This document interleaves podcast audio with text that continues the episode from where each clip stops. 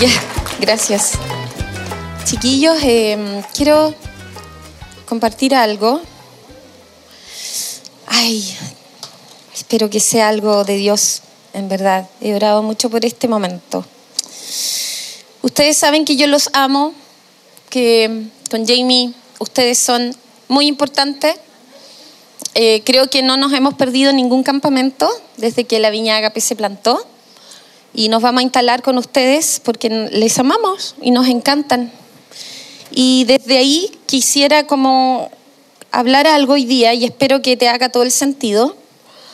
Y quiero partir con un ejemplo que he dado como creo que varias veces, pero voy a repetirlo porque puede que a la gente que nunca lo ha escuchado le haga sentido y si tú lo has escuchado antes también.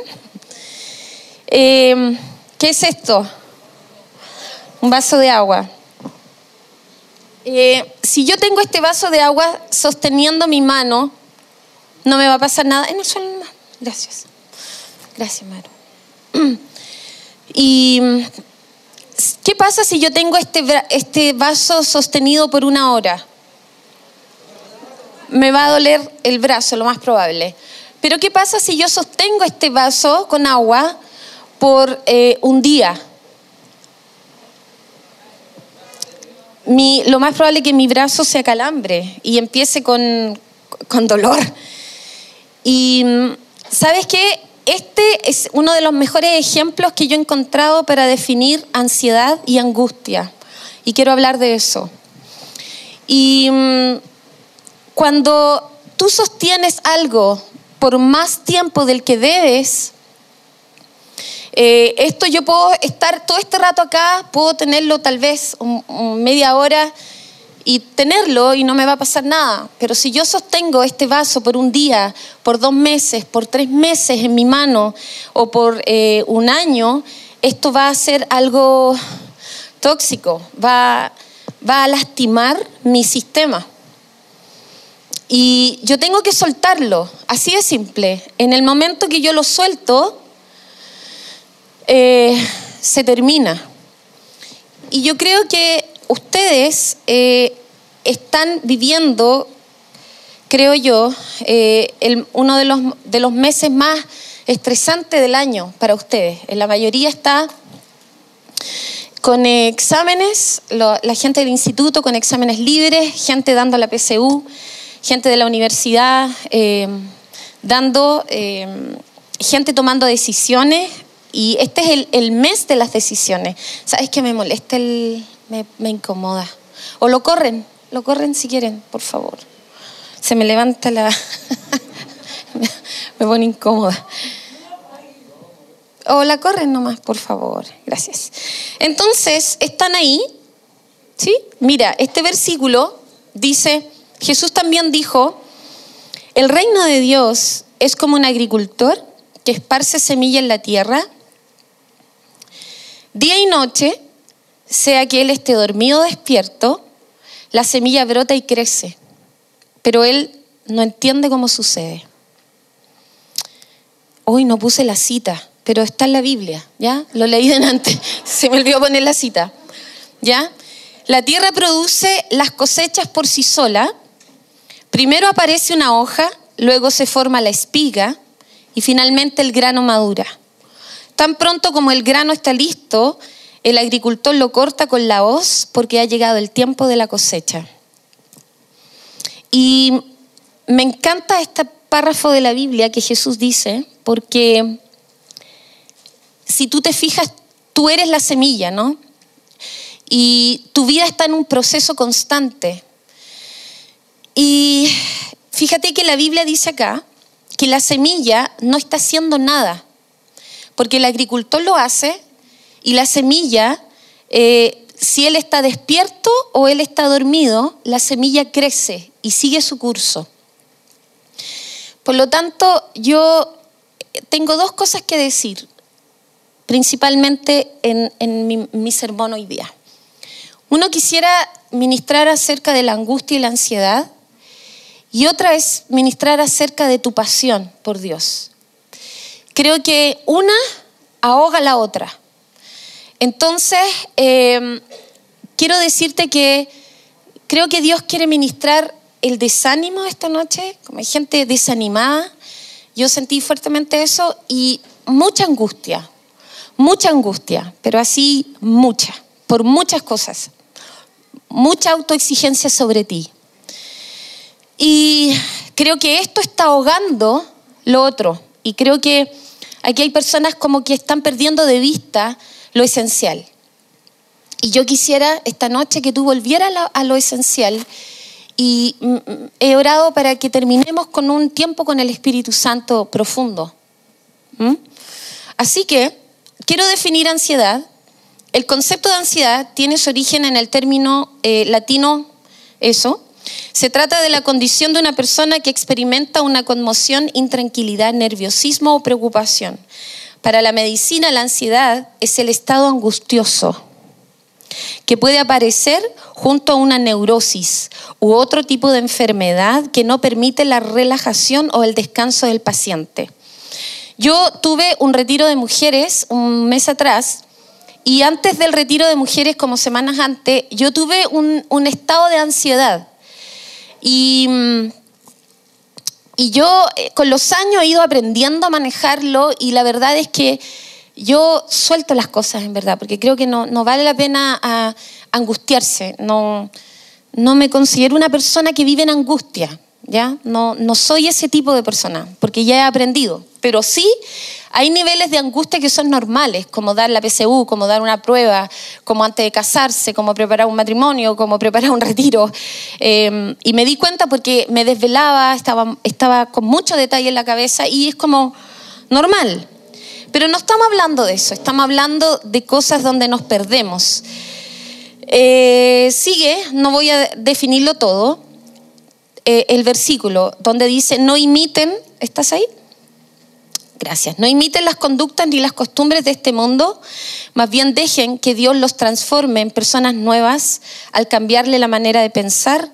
Entonces aprenderán a conocer la voluntad de Dios para ustedes, la cual es buena, es agradable y es perfecta. Y bueno, en la Reina Valera dice amolden, no se amolden. Y la palabra significa esquema, esquemático, conformarse a un modelo o diseño aparente o superficial. Es como algo que el mundo te dice que así debe ser y así es. Y si tú no estás dentro de este margen, entonces tú estás mal. La Biblia dice, no hagas eso. No te amoldes en el esquema de lo que el mundo te dice que es y lo que no es. Porque nosotros tenemos otra forma de pensar. Nosotros somos gente de reino y pensamos como, como el reino piensa. Entonces la siguiente dice, pongan todas sus preocupaciones y ansiedades en las manos de Dios porque Él cuida. Y quiero, a lo que quiero llegar, mencionar tres motivos de ansiedad. Saca tu Biblia, por favor, porque vamos a leerla. Prende tu Biblia, ¿ya? Yo la, yo la tengo acá. Ahora, si alguien puede como ayudarme con los versículos, te lo agradecería, que te pongas de pie y que la leas. Si trajiste tu Biblia, ábrela, ¿ya? Hagamos el ejercicio de leerla. No, no quiero anotar los versículos, quiero que te des el trabajo de leerla, ¿ya? Entonces, Em, ¿Qué te angustia? Lo primero, anoté solo tres cosas. El miedo al futuro. Y yo creo que Dios quiere ministrar eso. Mateo 6. Mateo 6. Lo vamos a leer. ¿Estamos ahí? Mateo 6. Bueno, ahí está la cita. 25. Bien, lo vamos a leer. Nos vamos a dar el trabajo de leer la palabra de Dios. Entonces, como dicen los hermanos católicos, esto es... Amén, hermanos. Por eso les digo, no se preocupen por su vida que comerán o beberán, ni por su cuerpo cómo se vestirán. ¿No tiene la vida más valor que la comida y el cuerpo más que la ropa? Fíjense en las aves del cielo, no siembran ni cosechan, ni almacenan en granero, sin embargo el Padre Celestial las alimenta. ¿No valen ustedes mucho más que ellas? ¿Quién de ustedes, por mucho que se preocupe, puede añadir una sola hora al curso de su vida? ¿Y por qué se preocupan por la ropa? Observen cómo crecen los lirios del campo. No trabajan ni hilan. Sin embargo, les digo que ni siquiera Salomón, con todo su esplendor, se vestía como uno de ellos. Y así viste Dios a la hierba que hoy está en el campo y mañana es arrojada al horno. ¿No hará mucho más por ustedes, gente de poca fe? Así que no se preocupen diciendo qué comeremos, qué beberemos, con qué nos vestiremos, porque los paganos andan tras todas estas cosas y el Padre Celestial sabe que ustedes las necesitan. Más bien, busquen primeramente el reino de Dios y su justicia, y todas estas cosas les serán añadidas. Por lo tanto, no se angustien por el mañana, el cual tendrá sus propios afanes, cada día tiene ya sus propios problemas, eh, como por ejemplo el accidente de la GIS hoy día, ¿no es cierto? Eh, la Biblia dice que la angustia del mañana se, se, se resuelve buscando primeramente el reino. Entonces yo me pregunto, y yo te pido que te hagas la pregunta, Respóndetela tú misma, tú mismo. ¿Qué estás buscando? ¿Qué estás buscando hoy día? ¿Estás buscando validarte? ¿Estás buscando futuro? ¿Estás, qué, estás buscando? Sabes que este tema eh, Dios me ministró a mí muchísimo preparándolo, porque yo estoy en otra etapa de la vida, pero estoy en el mismo problema de ustedes, porque nosotros como iglesia estamos en un desafío enorme. Y yo tengo y siento esa angustia y siento esa sensación de miedo al futuro. Eh, y sabes qué? la pregunta es, ¿qué estoy buscando? La segunda cosa es el miedo al fracaso. Y Marcos 4, vamos a Marcos, el libro de Marcos 4, ¿lo encontraron? Marcos 4, 14. Eh, bueno, Jesús, Jesús da esta parábola y los discípulos no entienden nada. Y sabes que cuando Jesús estaba a solas con los discípulos, Él les explicó todo esto que vamos a leer ahora. Yo creo que si hay cosas que tú debes saber, Dios en lo secreto te lo va a explicar. Y necesitamos estar en lo secreto con Dios. Vamos al 14. El sembrador siembra la palabra. Algunos son como los sembrados junto al camino, donde la siembra de la palabra, donde se siembra la palabra. Tan pronto como la oyen, viene Satanás y les quita la palabra sembrada en ellos, por gile. Otros son como los sembrados en terreno pedrejoso. Cuando oyen la palabra, enseguida la reciben con alegría, pero como no tienen raíz, como no tienen su tiempo a solas con Dios, como no se quedan quietos a escuchar la voz de Dios, duran poco tiempo.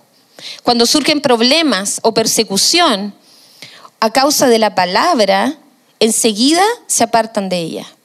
Otros son como los sembrados entre espinos. Oyen la palabra, pero las, ¿qué dice?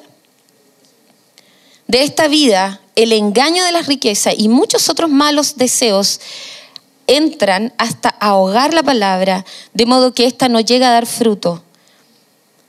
Pero otros son como los sembrados en buen terreno, oyen la palabra, la aceptan y producen una cosecha que rinde el 30, el 60 y hasta el 100 por uno. ¿Cuál vas a ser tú? Mateo 7. Volvamos atrás. Mateo 7, 24 dice, por tanto, todo el que me oye estas palabras y las pone en práctica es como un hombre prudente que construyó su casa sobre la roca. Cayeron las lluvias, crecieron los ríos y soplaron los vientos y azotaron aquella casa, pero todo la casa no se derrumbó porque estaba cimentada sobre la roca. Pero todo el que me oye estas palabras y no las pone en práctica, es decir, hace lo que tú quieres, es como un hombre insensato que construyó su casa sobre la arena. Cayeron las lluvias, crecieron los ríos, soplaron los vientos y azotaron aquella casa. Y ésta se derrumbó y grande fue su ruina. Mira, Sabes que este versículo es uno de mis favoritos, porque Jesús dice que las tormentas van a venir a tu vida. Jesús te advierte que las inundaciones van a venir. Jesús te advierte que las lluvias van a inundar tu casa. Eso te va a venir. ¿Entiendes? Y me sorprende que yo, yo cumplí 50 años un par de semanas atrás y yo hoy día yo recordaba cómo, qué pensaba yo cuando tenía 20, ¿ya? Yo me casé a los 20. Eh, y, esta sensación de los 18 y 19, cuando tú eh, no sabes qué va a pasar con tu vida y te da terror pensar que te puedes equivocar en la carrera, en, la pareja que escojáis, en los cabros chicos que vaya a tener, como el plan de Dios te da miedo embarrarla, te da miedo. Y sabes que ahora que estoy a este lado, que ya estoy a este lado, yo he vivido etapas de fracaso en mi vida. Y me he equivocado, nos hemos equivocado con Jamie en nuestro liderazgo, en nuestro pastoreo. Y yo creo que eso ha sido uno de los periodos de más crecimiento en nuestra vida. Y yo creo que ha sido el proceso de madurar. Y, mm, y yo creo que eh, el miedo al fracaso, sabes que yo conozco gente que ha pasado años en el mismo lugar y tiene tanto miedo de tomar riesgos y por miedo al fracaso nunca logra nada en la vida. Y yo quisiera que tú y esta generación de la Viña Ágape no hagas eso. Yo creo que tú debes correr riesgos y yo creo que tú debes, eh, en, el lugar del fracaso, cuando te equivocas, cuando tomas una mala decisión, cuando empiezas una relación de pololeo pensando que es el hombre de tu vida y en el proceso te das cuenta que no y quedas destruido, ¿quién no le ha pasado eso? Te equivocas. Pero son los tiempos donde más crecemos, ¿o no? Porque las tormentas vienen, las decepciones vienen. Eh, pero si tú construyes tu vida en la arena y en las emociones, tu ruina va a ser grande. ¿Sabes? Te lo digo, yo trabajo con adultos. Estoy toda la semana en mi oficina trabajando con adultos, con la ruina de las malas decisiones de los adultos. Y esa es mi pega hoy día. Entonces, como me siento con toda la humildad que eso amerita, con tanta autoridad para pararme frente aquí y decirte lo que te estoy diciendo. Yo recuerdo que tanta gente, cuando yo tenía la edad tuya, me dijo tantas cosas. y algunas alcancé a agarrar, otras no. Y yo te pido que hoy día y, tanta majadera que te dan los papás, que te dan los profes y, tus líderes y te dan y te dan. Pero sabes que si yo pudiera decirte, pon atención, no construyas tu vida en la arena. No construyas tu vida en las emociones de lo que tú sientes o de lo que tú esperas que no es, porque la Biblia dice y te dice, las inundaciones van a venir, las tormentas van a venir, las lluvias van a venir, y y si tú no estás en la roca, si tú no tienes tus convicciones en lo que es Jesús, si tú no trabajas tu una vida íntima con Dios, tu ruina a futuro vas a, vas a ser, va a ser grande. Y cuando te digo grande, es grande, es, es terrible. En verdad. Y yo, y yo quisiera que tú construyas tu vida en una roca, en la roca, en lo que leímos en el sembrador, como la raíz que tú hagas raíces profundas en una relación con Dios. Salmo 71.3. ¿Alguien lo puede leer, por favor? En voz alta.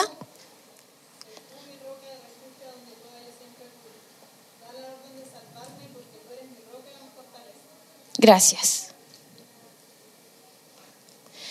Y la tercera cosa es mi falta de pasión. Mateo 10, 37.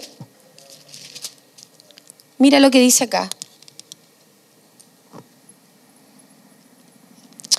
El que quiere a su madre o a su padre más que a mí, no es digno de mí. El que quiere a su hijo o a su hija más que a mí, no es digno de mí. El que no toma su cruz y me sigue, no es digno de mí. El que encuentra su vida, la perderá y el que la pierda, por mi causa, la encontrará. ¿Sabes qué? Seguir a Jesús es sumamente incómodo. Y cuando yo hablo de construir tu vida en la arena, estoy hablando de este punto. Déjame contarte que el movimiento de jóvenes de la Viña Ágape, del cual fui parte, eh, comenzamos 12 cabros, pendejos, desordenados, la Vale era parte de ellos, y eh, perdidos. Y sabes que yo me acuerdo que empezamos a las 7 de la mañana a patearlo de las carpas para que tuvieran un tiempo a solas con Dios de una hora diariamente. Y empezamos a enseñar una vida radical con Jesús. Déjame decirte que el Evangelio de Jesús es radical. El Evangelio de Jesús no es cómodo. El Evangelio de Jesús no tiene que ver con lo que sientes o con lo que dejas de sentir. ¿Sabes qué? Creo que estamos formando una generación de cristianos completamente eh, distorsionados en lo que significa el cristianismo. El cristianismo nunca ha sido cómodo. El cristianismo se trata de renuncia, se trata de muerte y se trata de que hay alguien peleando por tu primer amor constantemente.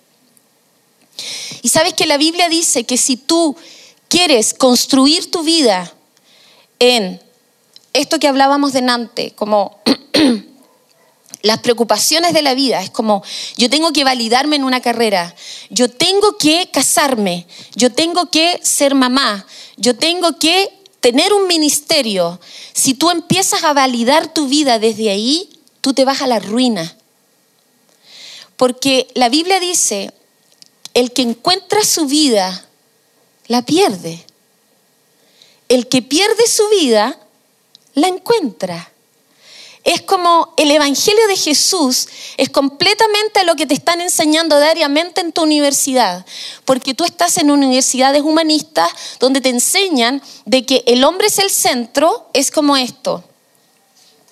Yo soy Silvia, representado en este cuaderno. Ahí está Silvia. Entonces, em, aquí están mis padres que me ayudan a mí. Aquí está eh, la iglesia que me ayuda a mí, mi pololo que me ayuda, mi esposo, mi esposa, a mí, eh, y también tengo a Dios que me bendice y me provee y me ayuda. Y sabes qué? Esta es la herencia del Evangelio que ustedes están recibiendo hoy día.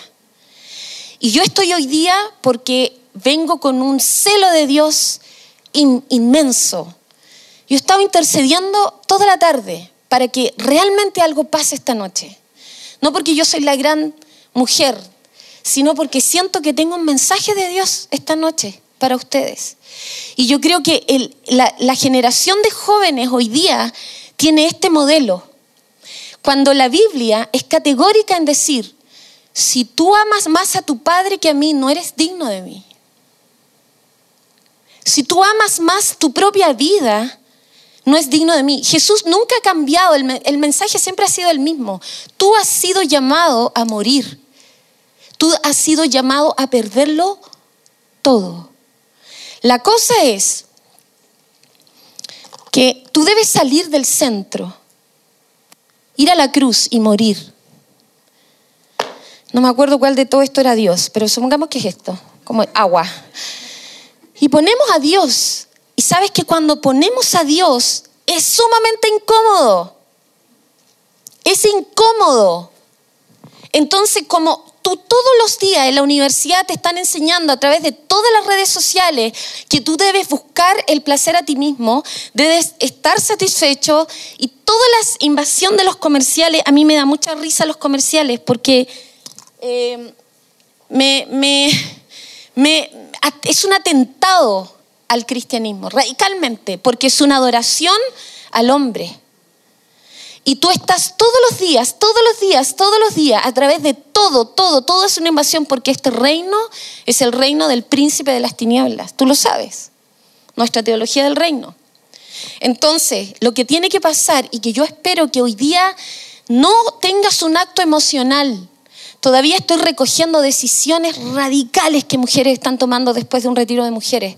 Cambios de ciudades, dejando relaciones, cambiando estilos de vida. Porque oramos 21 días, ayunamos 21 días para no tener decisiones emocionales, porque el cristianismo no se trata de eso, no se trata de sentirte bien. Jesús nunca te llamó para que tú te sintieras bien. Jesús siempre te llamó para que lo pierdas todo y para que tú tengas una vida como la que Él tuvo, muy incómoda. Sería bueno cerrar, porque, hola, todo el mundo mira. Y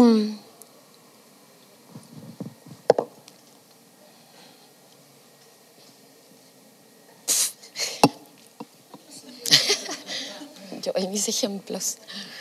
Ya. Siguiente imagen. ¿Ven la imagen ahí? Te desafío.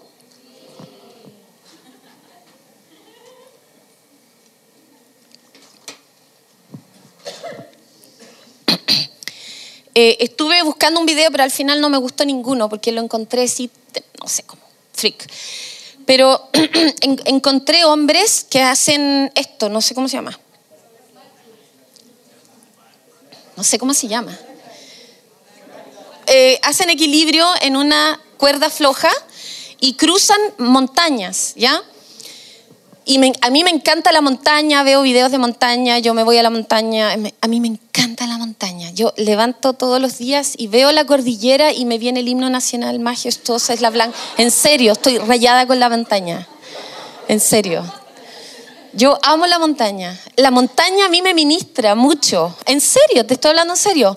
Eh, para mí es Dios, es inamovible, es como roca firme y me ministra esa montaña, porque como yo vivo en Peñalolén, y cada vez que tengo que bajar a la iglesia, todos los días, o cualquier cosa que yo haga, tengo que subir todos los días. Entonces al subir, en invierno, en verano, me encuentro con mi amada cordillera que amo. Y cuando estoy fuera del país, lo que más extraño es la cordillera. En serio.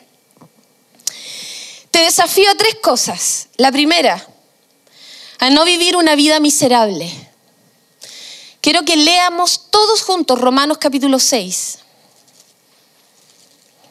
Tú sabes, eh, yo recuerdo que tenía como 18 años y yo estaba en la lucha de un pecado terrible que me tenía completamente atrapada. Y yo recuerdo un día leyendo Romanos capítulo 6 y sabes que esto fue una revelación para mí. Y yo quiero pedirte, si tú estás especialmente llama a la gente que se adicta a pornografía. Eh, me sorprende la cantidad de hombres atrapados en esto. Es, lloramos con Jamie por esto, en verdad. Jamie llora por esto. Y yo también con él. Porque quedamos con un dolor, un dolor, un dolor con las pastoras de la Viña Ágape y, las líderes de, de, cómo el trago de, la adicción sexual. Y me encanta que hablemos de esto en nuestra iglesia. Y me encanta porque nadie va a saber jamás lo que está pasando contigo. Nunca, jamás. Jamás te vamos a exponer, tú lo sabes. La confidencialidad aquí es un valor, un alto valor. Jamás tu nombre va a andar por las, corriendo por los pasillos de la iglesia. Olvídalo. Pero vamos a hablar de esto. Y yo te hago un llamado. Yo, yo, yo te ruego esta noche y yo te desafío a que no tengas una vida miserable. Y si alguno de ustedes se ha rendido con la adicción sexual, no lo hagas. Yo te desafío a que luches, yo te desafío a que tomes el programa, te desafío que, que, que, confieses constantemente y no como a veces eh, eh, algunos líderes se enojan en el buen sentido porque... Gracias.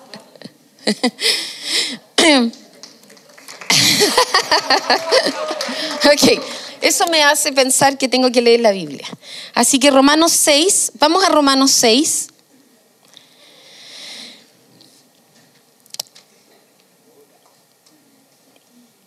esto es la representación de... Mira, déjame explicarte.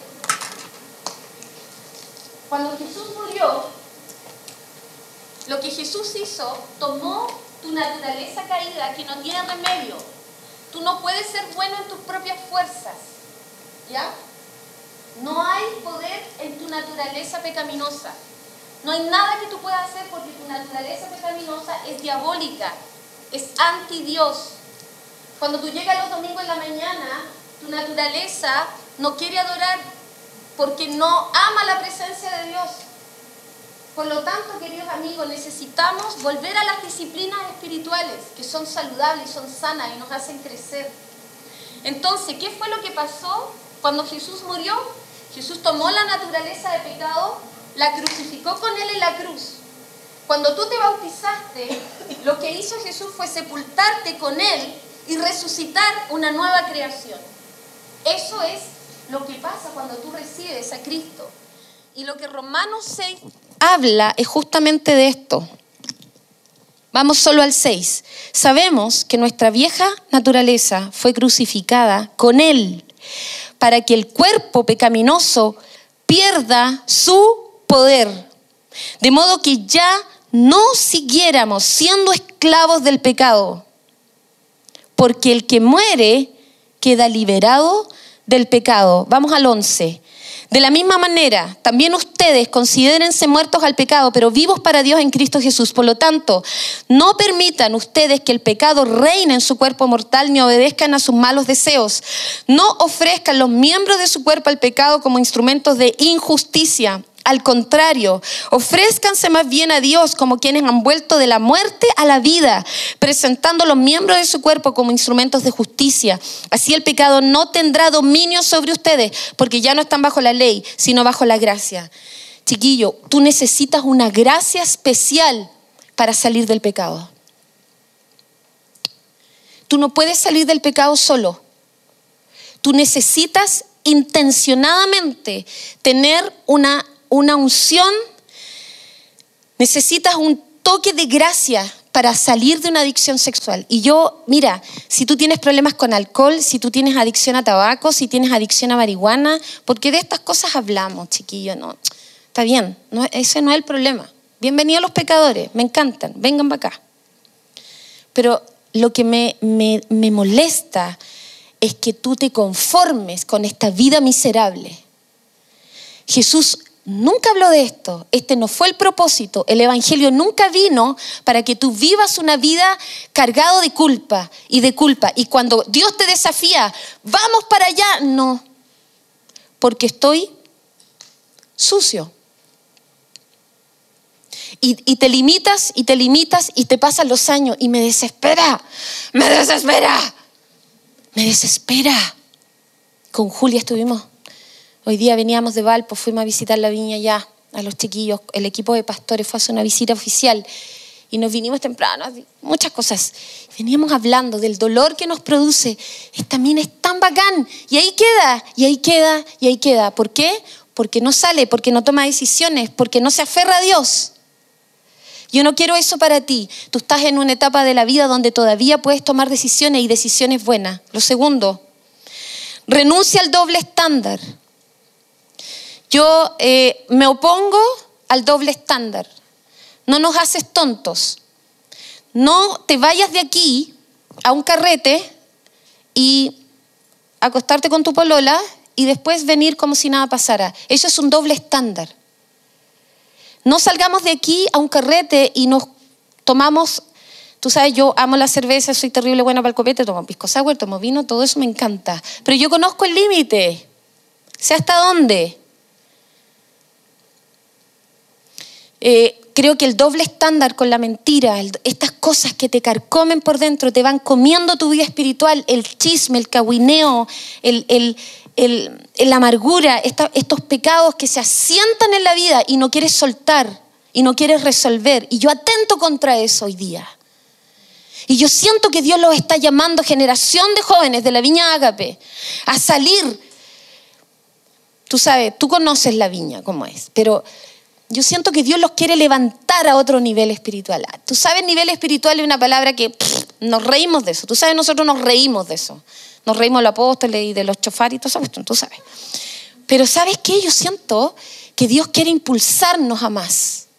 Pero no a algunos a todos como grupo de jóvenes. Y yo eh, quiero que este campamento sea desde el, inicio hasta el final una visitación y un bautismo de poder del Espíritu Santo, minuto tras minuto, tras minuto, tras minuto, tras minuto, tras minuto. Porque ustedes están viviendo una, invasión del infierno mismo. Apocalipsis 3:21, por favor, rápidamente. Estoy terminando.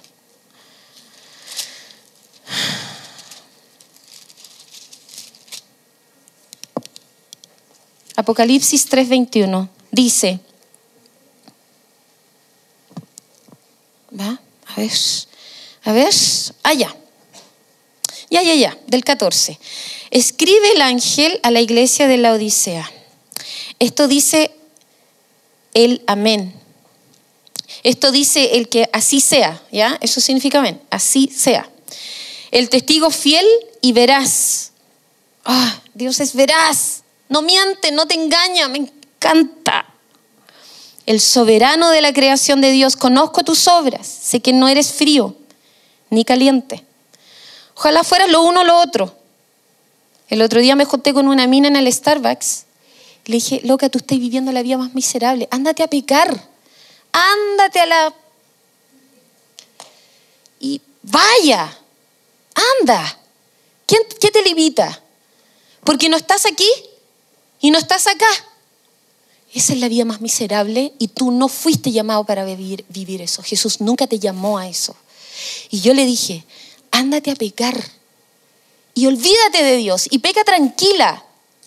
Pero si tú vas a ir con Dios, entonces para con el deseo y métete con todo.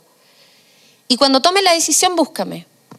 Me manda un mensaje y me dice, Silvia, gracias eh, por decirme esto y yo quiero buscar a Dios en verdad. Se metió en un discipulado, fue al retiro mujer y está volando con Dios. Y está teniendo experiencias con Dios poderosas.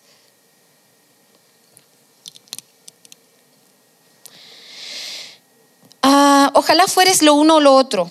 Por tanto, como no eres ni frío ni caliente, sino tibio, estoy por vomitarte de mi boca.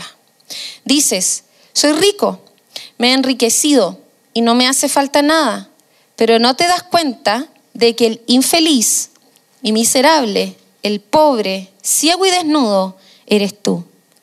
Por eso te aconsejo que de mí compres oro refinado por el fuego, para que te hagas rico, ropas blancas para que te vistas y cubras tu vergonzosa desnudez, y colirio para que te lo pongas en los ojos y, puedas ver. Yo reprendo y disciplino a todos los que amo. Por lo tanto, sé fervoroso y arrepiéntete. Mira que estoy a la puerta y llamo. Si alguno oye mi voz y abre la puerta, entraré y cenaré con él y él conmigo. Y al que salga vencedor, le daré el derecho de sentarse conmigo en mi trono, como también yo vencí. Jesús lo hizo y fue tentado en todo igual que tú.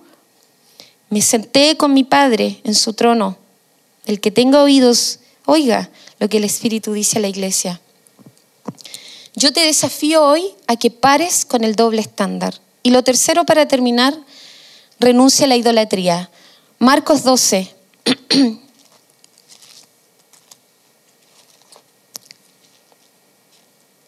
y te voy a explicar por qué. Cuando yo le explico esto a las chiquillas en mi oficina, como que se sienten más animadas a renunciar. 12.29 dice, el más importante mandamiento es, oye Israel, oye Viña Ágape, oye y pone tu nombre ahí, ¿ya? Oye Silvia, el Señor nuestro Dios es el único Señor, contestó Jesús. Ama al Señor tu Dios con todo tu corazón, con toda tu alma, voluntad, emociones, intelecto, mente, con toda tu mente y con todas tus fuerzas. Loco, fuerzas para ayunar, fuerzas para interceder, fuerzas para que te metas a un grupo de oración. Em, déjame explicarte lo que es idolatría. una vez Dios me lo explicó así, como que lo entendí, y, y cuando yo lo explico, como puede que te ayude, ¿ya? Puede que te ayude. Mira, idolatría es como... Este es el altar de mi corazón. Entonces, idolatría es cuando yo pongo algo de valor ahí. Y el corazón es engañoso, dice la Biblia, que solo Dios, solo Dios puede venir. Cuando yo converso con las chiquillas y yo le hago una pregunta, yo le digo, mira, ándate a la casa y deja que el Espíritu Santo te responda la pregunta. No la respondas tú. Porque sabes que el Espíritu Santo tiene que venir y poner colirio para que podamos ver. Entonces yo tengo aquí a mis padres. Entonces yo pongo a mis padres y le digo, yo necesito que tú me apruebes. Yo necesito que tú me llenes emocionalmente. Yo necesito que tú me proveas, porque tú eres mi Dios. Tú estás en un lugar en el altar de mi corazón. Por lo tanto, cuando yo estoy mal, cuando Él me desaprueba, yo me voy a la vez, me voy al hoyo, me deprimo, me angustio y no vengo a la iglesia y hago crisis de angustia. Porque finalmente yo espero que mi papá me llame, yo espero que mi papá me dé lo que necesito o que mi papá me diga algo que yo necesito escuchar para seguir. Pero como él nunca me lo dice, entonces yo caigo en estos estados de angustia que necesariamente tengo que ir al placer y da como resultado el pecado y da como resultado muerte. Y vivo en este ciclo. Bien, eh, puede que mi corazón ponga otro ídolo acá, que es la universidad. La universidad y la carrera me define. La universidad tiene un estándar, chiquillo, tremendamente diabólico, diabólico, porque sabes que es intimidante. Y si tú estás ahí y tú te presentas como un cristiano, tú sabes a lo que vas, tú te expones al ridículo, tú te expones al rechazo. Y como esto es tu ídolo, tú no puedes soportar el rechazo, porque todo lo que tiene que ver con la universidad es tu validación. A lo mejor tu eh, ídolo es tu novio, o en este caso mi esposo. ¿Entiendes? Entonces, Jamie, eh, tú, tienes que, tú tienes que ponerme atención. En las consejerías matrimoniales eso es. 10, 20, 22, 30, 40 años de matrimonio. Y la esposa está el mensaje de fondo es que él no me pone atención, no me escucha. Y, no, y, no, y es legítimo, ¿entiendes? Eh, no, no me escuchas, nunca me escuchas, no me pones atención, no me miras. No, no, llegas del trabajo a ver tele, no hablas conmigo. Eh, tal vez eh, esto en el, en el caso, tú puedes ser un ídolo para tu mamá. Por lo tanto, eh, eh, estás bajo esta cosa todo el tiempo y tú te sientes exigido de algo que no te corresponde. Por lo tanto, chiquillos, eh, esto, esto es completamente idólatra, esto es muy engañoso y esto es más normal de lo que te das cuenta. Hoy día Dios me confrontó con un ídolo en mi corazón. Y, y Dios me invita, me dice, Silvia, tu corazón es engañoso, vuelve a mí, yo soy yo soy la roca, yo soy tu fortaleza, yo te proveo, yo te lleno, yo soy. Señor, vuelvo a ti otra vez. Tal vez la música. Tú sabes que la música es una anestesia, para mí lo fue por años, por años. Yo tenía una pelea con mi mamá, cuando mi mamá se, se, trastornaba y le daba su locura y me golpeaba y me insultaba, yo me encerraba en la pieza y me ponía con música. ¿Y sabes lo que hice? Como la pieza era mi espacio y nadie entraba, eh, saqué, saqué la marquesa de la cama, la estructura de la cama, la puse en el suelo, me puse un parlante de este porte en mi oreja derecha y un parlante en mi oreja izquierda. Y me dormía así. Y despertaba con la música. Y en ese tiempo ustedes, obviamente, yo tenía un Walmart Y, era, era el topísimo, topísimo, el más, el más top, ¿ya? Porque mi papá podía darnos esas cosas y yo andaba con eso todo el día. Y era todo el día, pero literalmente. Yo, yo estaba en el colegio desesperada porque no podía escuchar música. Yo salía del colegio, me ponía los audífonos y me iba todo el camino y cantaba y todo el día, todo el día y toda la noche, hasta que Dios me pidió renuncia. Dios me pidió renunciar a mi guitarra, llegó a ser un ídolo. En fin, cada cosa. Lo tuyo no es lo mismo que lo mío. Pero ¿dónde está tu corazón? ¿Dónde está tu pasión, jóvenes de la Viña Ágape? Dios está siendo el primer lugar en tu corazón. Él está llegando a ser el, el primer amor de tu vida. Em, Apocalipsis 2 dice, tú has hecho esto bueno, esto bueno, esto bueno, esto bueno, pero tengo algo contra ti y has perdido tu primer amor. Y déjame decirte algo, si tú estás recién llegando a la Viña Ágape, estás con power, con toda la pasión, yo, yo, yo, te pido perdón por los viejos que están acá y que están medios desinflados. Y, no tomes ese modelo, no tiene que ser así.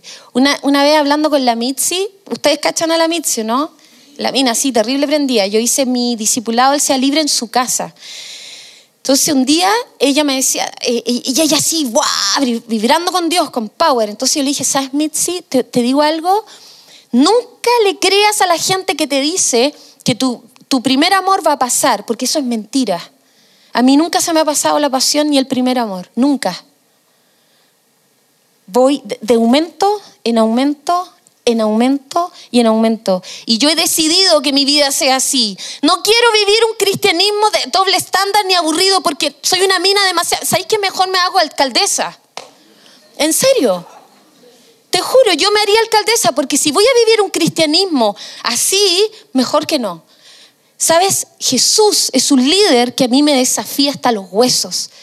Y te digo una cosa, la iglesia que más está creciendo en el mundo, la segunda iglesia, no, no, para serte honesta, no, no, me imagino que es China, porque es la iglesia más perseguida en este momento, pero la segunda iglesia más perseguida es la iglesia que está en el mundo musulmán, donde estuvimos en una conferencia, tú sabes, hace poco allá, donde el reporte de todo el crecimiento de las viñas en el mundo. Es impresionante cómo las viñas en todo el mundo están creciendo. Era un reporte del continente de África del Sur, África del Norte, África Central, eh, Australia, em, América Latina, eh, América del Norte y, todo, todo. Era, era impresionante. Yo decía, no lo puedo creer, no lo puedo creer.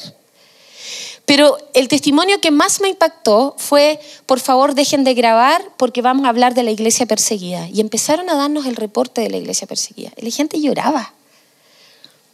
Porque el gallo, el, misionero, era un viejo, así como sesenta y tanto. Viejos, los dos, esposo, esposa, dando su vida, vestido de musulmán, involucrado con el mundo musulmán, arriesgando la vida. Y esa gente está arriesgando la vida. En la iglesia, la segunda iglesia que más está creciendo en el mundo porque están siendo perseguidos. Y toda la Biblia, si tú lees la Biblia, no te está hablando del desánimo, te está hablando de, no ánimo, porque vale la pena morir por Cristo. Toda la Biblia tiene ese mensaje. Jesús nunca te habló de menos. El mensaje de Jesucristo no es para que tú te sientas bien ni cómodo. No vine a traer paz, vine a traer espada, dijo Jesús. Y yo te desafío esta noche. Yo siento un celo de Dios fuerte. Y yo hago un llamado, jóvenes de la Viña Volvamos a la pasión. Volvamos, volvamos a lo que nos enamoró de Jesús. Eh, estas cosas de, levantarte a las 5 de la mañana. Eh, yo me levantaba entre las 2 y las 3 de la mañana en la playa a tener mi tiempo con Dios. Después me levantaba a las 6 de la mañana. Me quedaba todo el día con Él. Y sabes qué? A pesar de que estoy cansada, pongo mi reloj temprano en la mañana y, y sigo ahí. Señor, estoy raja. Pero estoy aquí. Y te echo de menos y quiero más tiempo. Porque si no vives con pasión, entonces ándate a pecar. No vengas para acá lo pasas mal. No vivas un doble estándar. Yo te desafío esta noche a apasionarte otra vez. Volvamos a Dios, busquemos su rostro de todo corazón, renunciemos a los ídolos, renuncia a lo que tiene gobernado toda tu identidad ahí. Deja que Dios te quebre, deja que Dios te discipline, deja que Dios descubra la vergüenza de tu desnudez. Deja que Dios ponga colirio. Eh, mm, ya, eso es, se acabó. Entonces, ahora, ah, sí, voy a leer unos versículos, los voy a leer nomás, ¿ya? Para tirarle verdades a toda la basura que tiene en la cabeza tanto reggaetón y tanta cuestión que escuchan todos los días. Ya, dice la Biblia, esto es... No, palabra de Dios puede. Palabra de Dios se dice. Ya, yo voy a leer y ustedes dicen esto es palabra de Dios que me gusta, como los hermanos católicos lo hacen. Me encanta. Ya. Y estoy seguro de que Dios, quien comenzó la buena obra en ustedes, la continuará hasta que quede completamente terminada el día que Jesucristo, Cristo Jesús, vuelva. El que comenzó lo va a hacer no te preocupes, Él lo hace, Él produce los cambios, solo apasionate. Les he dicho todo lo anterior para que en mí, ¿estáis conmigo, no? Gracias. Para que en mí tengan paz. Aquí en el mundo tendrán muchas pruebas y tristezas, pero anímense porque yo he vencido el mundo. Les dejo un regalo, paz en la mente y en el corazón. No te angusties. Y la paz que yo doy es un regalo que el mundo no puede dar. Esta es versión NTV. Así que no se angustien ni tengan miedo. Y el Salmo 103, pero antes quiero que, para terminar, no puedo no dejar de leerlo. Isaías, yo sé que esto a algunos les va a hacer sentido. Isaías, por favor. Isaías 46, 10, dice así. No, el 3 primero, 46, 3. Escúchame, familia de jóvenes de la viña Agape, todo el resto de la familia de Israel, a quienes he cargado desde el vientre y he llevado desde la cuna. Aún en la vejez, cuando ya peinen canas, yo seré el mismo, yo los sostendré. ¿Cachai que Dios no se pone idiota? Dios no te abandona, Dios no se muere. Tú sabes el consuelo que es para mí el versículo que dice Padre eterno, perdí a mi mamá, perdí a mi papá, perdí a mi hijo, perdí, pierdo, pierdo, pero Él es eterno, Él nunca se va a ir, Él nunca te va a abandonar. Y el versículo 10, yo anuncio el fin desde el principio. ¿Cachai que todo el cristianismo es al revés? Lo voy a leer de nuevo. Yo anuncio el fin desde el principio desde los tiempos antiguos, lo que está por venir. Yo digo, mi propósito se cumplirá y haré todo lo que deseo. Cuando Dios ve al pato, dice que Él ve el fin desde el principio. Él te ve terminado, pato. Estás listo. Y, y Él dice, mi propósito se va a cumplir en ti. Él lo va a hacer. ¿Entiendes? Entonces es como, ¿cómo es esto? La única cosa que yo les pido, chiquillo, ¿sabes qué? Suelta lo que Dios te está invitando a soltar. Este estrés de qué voy a hacer, que la PSU, cómo me voy a dar, y si me echo el ramo, o si, si la embarro mis papás, y, ¡ah! y toda esta angustia, yo te invito a que lo sueltes esta noche, pero toma otra. Suelta esa y toma otra.